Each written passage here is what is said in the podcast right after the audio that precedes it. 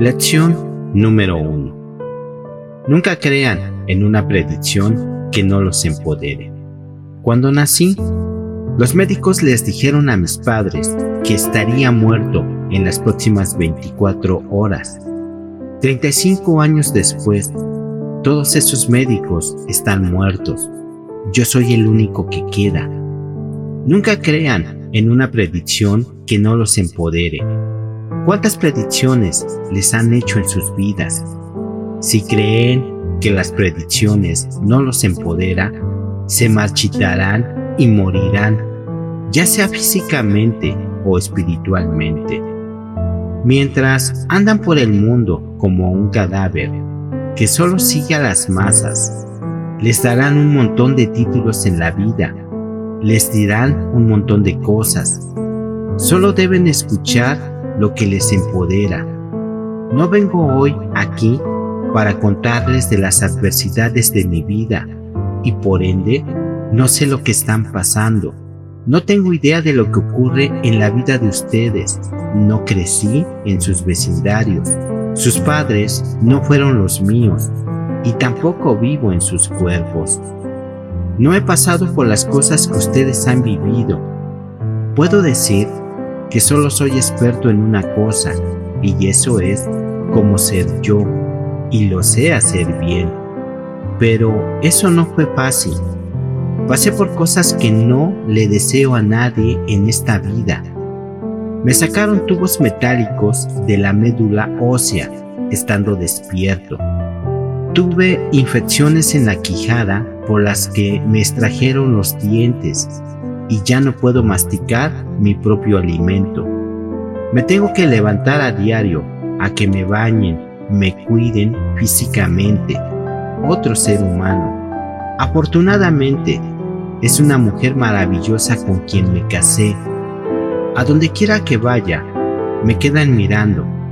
Y cuando la gente no me conoce, si no sabe nada de mí, automáticamente, por su naturaleza humana, piensan para sí, debe de ser tan difícil ser para él.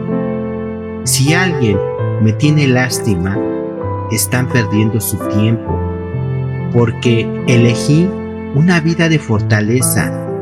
Estoy aquí para ayudarles a elegir una vida de fortaleza. Aunque les contaré, hablaremos de drogas. ¿Saben ¿Cuál es la peor droga que ha azotado a la raza humana? La lástima. En el momento que sienten pena por otra persona o cuando sienten pena por sí mismos, ya se fastidiaron, están completa y potencialmente congelados. No podemos sentir lástima de nosotros mismos ni de los otros. La segunda lección es que ustedes no son su condición, no lo son. No soy discapacitado. Sí, seguro, aprovecho los privilegios del estacionamiento para discapacitados, pero eso no me define como hombre incapaz. Toda mi vida me han visto y tratado como incapaz. He tenido que levantarme y mostrarle a la gente que la única discapacidad es el rechazo de uno adaptarse. Tienen que adaptarse en cualquier ambiente en que estén, incluso si es una prisión, una silla de ruedas o una cama. ¿Cómo se ve la adaptación? Yo creo que como una celebración, porque cuando conocen a la gente que celebra su vida, quieren estar cerca de ellos, aprender de ellos, hacer negocios con ellos. Quieren contratarlos. Miren, si no quieren que los vean como a un discapacitado, cuando salgan de eso, incluso mientras están, hay una actitud que es una creencia en ustedes mismos, del valor que dan a lo humano, sin importar su condición actual, título o estatura porque si creyera que soy discapacitado, me marchitaría, sería tímido e inseguro, miedoso. y actuaría como si necesitara ayuda. Y el resto de la humanidad estaría de acuerdo con eso. Pero elijo ser otra persona. Elijo ser fuerte, ser líder, tener palabras que motiven al planeta, decirles por qué nací. Espero los inspire a que encuentren por qué nacieron. Nací para eliminar la inseguridad en este mundo.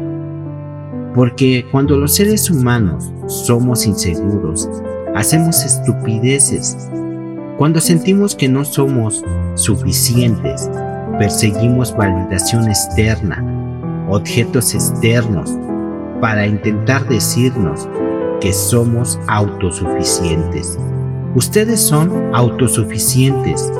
Les cuento que hice la promesa del terapista de amar a todos los seres humanos sin importar lo que hayan hecho, porque muy en el fondo he encontrado que todos los seres humanos solo quieren ser amados, aún así son rudos si tienen miedo, pero no pueden sentir lástima de ustedes mismos cuando sienten lástima de sí mismos, se marchitan. Hay una contradicción de sentir lástima de uno mismo. Es el extremo opuesto de lo que llamo acoso a uno mismo. Autocastigarse, ser el propio enemigo y decirse que todas esas predicciones, esas opiniones negativas son ciertas, que están fregados, fracasados. Así no van a llegar a nada. El acoso a uno mismo es lo más peligroso que pueden hacer. No pueden permitirse sentir lástima de sí mismos, ni de autocastigarse. Tienen que amarse a sí mismos.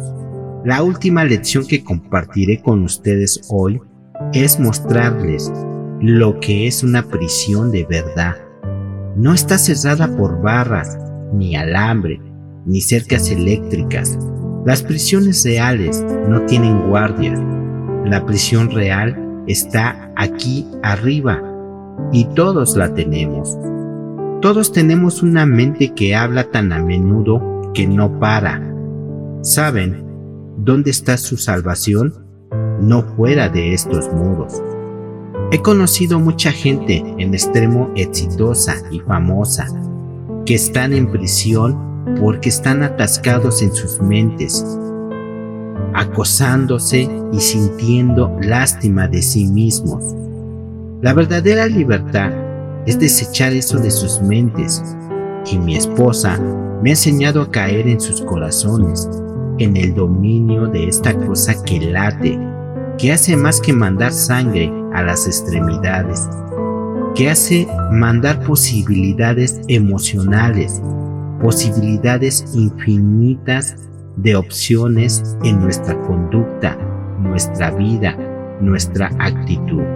Cuando se amen a sí mismos, sea que duermas en una celda o en una mansión, sea que tengan comida en el estómago o no sepan cuándo tendrán su siguiente alimento, cuando se amen a sí mismos, cuando aprendan a dominar sus emociones, entonces y solo entonces serán libres.